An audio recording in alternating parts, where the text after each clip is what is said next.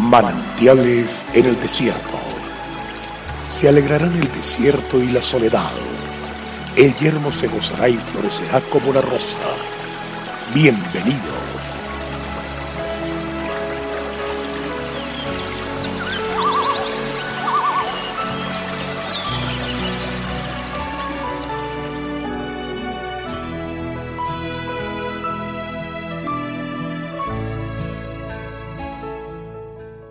Este es mi mandamiento, que os améis unos a otros, como yo os he amado. Nadie tiene mayor amor que este, que uno ponga su vida por sus amigos. Juan 15, 12, 13. Sin duda alguna, el amor es lo más bello y hermoso que podemos experimentar en la vida. Es el ingrediente que hace a las personas cantar, sonreír, sonrojearse, sanar, si están enfermas, tener más ganas de vivir, sobre todo vivir con esperanza. El amor es lo que ha inspirado a miles de artistas, cantantes, pintores, escritores y poetas. El amor nos atrae tan poderosamente que muchos no comen ni duermen por pensar en un amor. Otros pierden la ilusión de vivir si llegan a perder un amor, y muchos más darían cualquier cosa, lo que le pidieran, por un poquito de amor. Otros, por el contrario, hacen enormes sacrificios, grandes hazañas y actos heroicos por amor. Pero estas son sólo algunas facetas y manifestaciones del amor. Entonces, usted se preguntará ¿Qué es el verdadero y completo amor? ¿Dónde encontrarlo? Para tener una idea de lo que es el amor, recordemos la enseñanza que al respecto dio el mismo Señor Jesús a sus discípulos, a través de la conmovedora historia de un habitante de Samaria que encontrando a un hombre malherido en el camino se detiene y decide asumir su desgracia como una responsabilidad personal. Le toma, limpia sus heridas, le monta en su caballo, lo lleva a una posada, lo asiste hasta que se encuentre mejor. Como tiene que partir, lo encarga al dueño de la posada, asumiendo absolutamente todos los gastos, y le pide encarecidamente que lo cuiden hasta su regreso.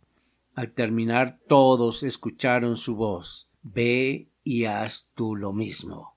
Eso es amor, no es un sentimiento, no es una emoción, es Dios mismo actuando en nuestra vida y dándose a través de nosotros a los demás. Esto quiere decir que la naturaleza del amor es espiritual y es transmitida por Dios a nuestro espíritu.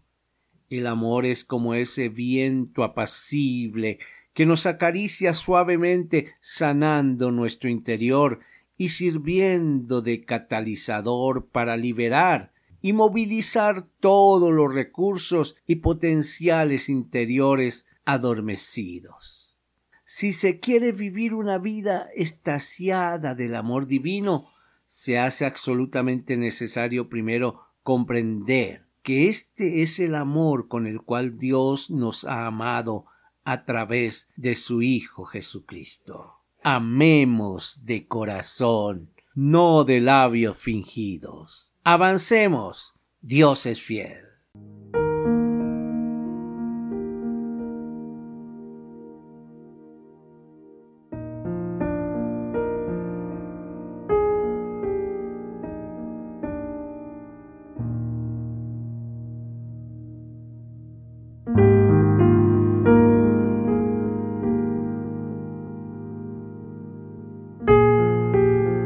El crecer en la fe hace que Dios se revele a nuestras vidas. Disfrutemos cada día de una palabra de aliento.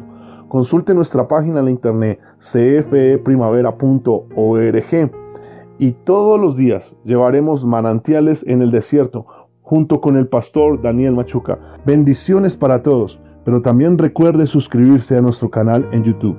Recuerde, Dios es fiel.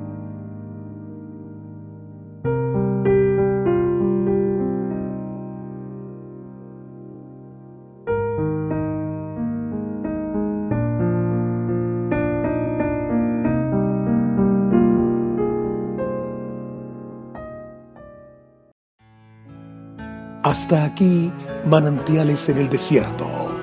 Será muy grato estar con ustedes mañana en una nueva entrega de Manantiales en el desierto.